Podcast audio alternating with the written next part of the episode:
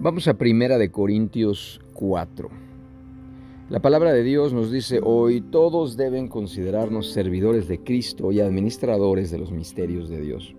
Ahora bien, de los administradores se espera que demuestren ser dignos de confianza. Por mi parte no me preocupa mucho ser juzgado por ustedes o por algún tribunal humano. Es más, ni siquiera yo mismo me juzgo. Y aunque mi conciencia no me acusa de nada, no por eso quedo justificado. Quien me juzga es el Señor.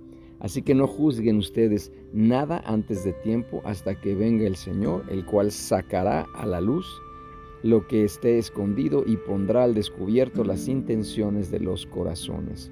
Entonces Dios le dará a cada uno la alabanza que merezca.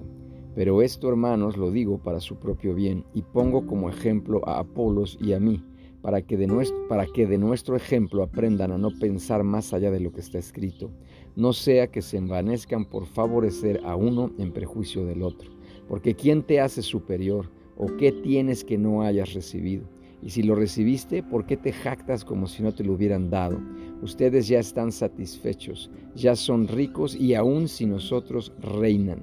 Pues como quisiera yo que reinaran para que también nosotros reináramos juntamente con ustedes. Lo que creo es que Dios nos ha exhibido a nosotros los apóstoles como si fuéramos lo último, como si estuviéramos sentenciados a muerte. Hemos llegado a ser el asmerreír del mundo, de los ángeles y de los hombres. Por amor a Cristo nosotros somos los insensatos, ustedes los prudentes en Cristo. Nosotros somos los débiles, ustedes los fuertes, ustedes son respetados y a nosotros se nos desprecia. Hasta el momento pasamos hambre, tenemos sed, andamos desnudos, nos abofetean y no tenemos donde vivir. Trabajamos hasta el cansancio con nuestras propias manos. Nos maldicen y bendecimos, nos persiguen y soportamos la persecución. Nos difaman y no nos ofendemos. Hemos llegado a ser como la escoria del mundo, como el desecho de todos. No escribo esto para avergonzarlos, sino para amonestarlos como a mis hijos amados. Porque aunque ustedes tengan diez mil instructores en Cristo, no tienen muchos padres, pues en Cristo Jesús yo los engendré por medio del Evangelio. Por tanto les ruego que me imiten por eso les he enviado a Timoteo, que es mi hijo amado y fiel en el Señor, el cual les recordará mi modo de ser en Cristo, tal y como enseño en todas partes y en todas las iglesias. Pero algunos se creen muy importantes y creen que yo nunca iré a visitarlos. Pero si el Señor así lo quiere, pronto iré a verlos y entonces sabré cuánto pueden hacer esos engreídos y no cuánto pueden hablar. Porque el reino de Dios no es cuestión de palabras, sino de poder. ¿Qué prefieren ustedes? ¿Que los visite con una vara o con amor y con un espíritu apacible? A ver, entonces vamos a, vamos a escudriñar. Muy interesante este, este capítulo 4. Entonces, a ver, vamos a empezar. La tercera ilustración presenta a los ministros de Dios como administradores en la casa del Señor, colocados entre el dueño y el inquilino y encargados con la tarea de servir la casa, no de servirse de la casa. Un administrador está plenamente a cargo de la casa y es responsable ante el propietario, quien es el único autorizado para tomar la decisión final. Se espera que el administrador sea fiel en ofrecer a la familia de la casa exactamente lo que se le ha encomendado. De la misma manera, los ministros deben exponer fielmente todo el consejo de Dios. Los corintios se envanecían, hinchados de arrogancia, para hacerlos humildes sin rechazarlos. Pablo apela a la razón, recurre a la sátira, se muestra tierno o enérgico, en su orgullo los corintios presumían con arrogancia sobre su derecho a recibir aquellas cosas que en parte han sido prometidas para esta vida, pero que solo se realizarán plenamente con la venida del reino de Cristo.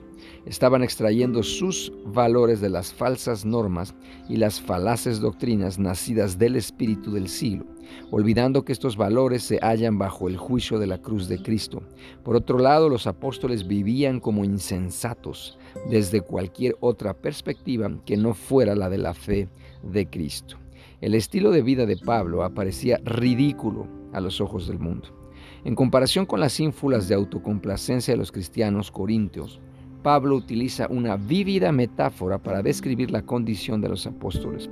Dios nos ha exhibido a nosotros los apóstoles como postreros, constituye una triste analogía tomada de las crueldades que se cometían en los coliseos romanos. Los apóstoles eran como gladiadores luchando hasta la muerte o como criminales lanzados a los leones, a semejanza del gran final que se ofrecía al público en estos espectáculos. Yo os engendré, dice Pablo.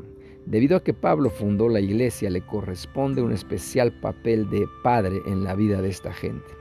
Timoteo fue a preparar la futura visita de Pablo.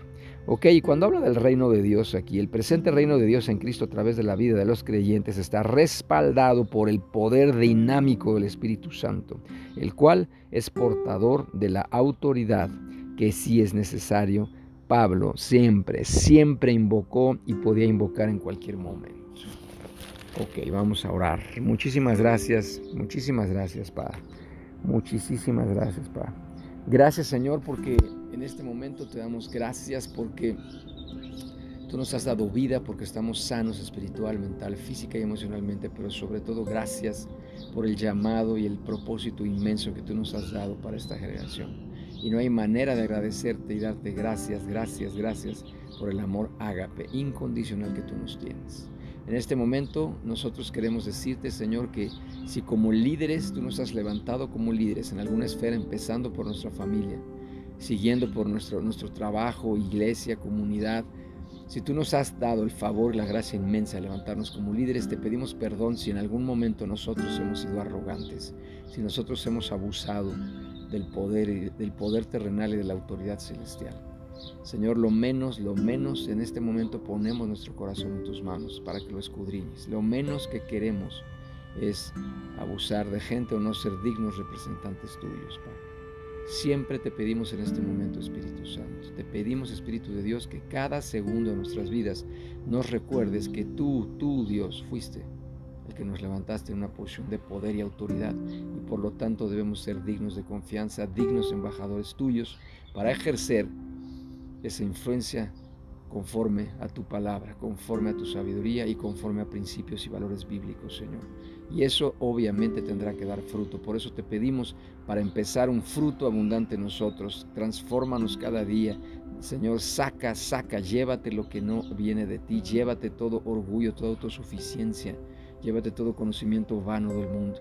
Y te pedimos, Espíritu de Dios, que nos llenes en este momento, que avives nuestros dones y talentos para que haya explosiones de poder para dar, amar y servir a la gente que tú nos has encomendado. Hoy te decimos que entendemos que tú nos pedirás cuentas, que mientras mayor es nuestra influencia, obviamente mayores las cuentas que te vamos a entregar. Por eso hoy, Pa, te pedimos que nos tomes de la mano, que nos sigas tomando de la mano, que no nos sueltes y que nos lleves como siempre lo has hecho como un Padre amoroso, a guiarnos y a dar cada paso siempre alineado a ti, a tu maravillosa presencia. Porque tú eres, tú eres nuestro Dios, tú eres nuestro Padre celestial, bendito y maravilloso. Te amamos y te bendecimos en Cristo Jesús, sabiendo que esto hecho está. Gracias Dios.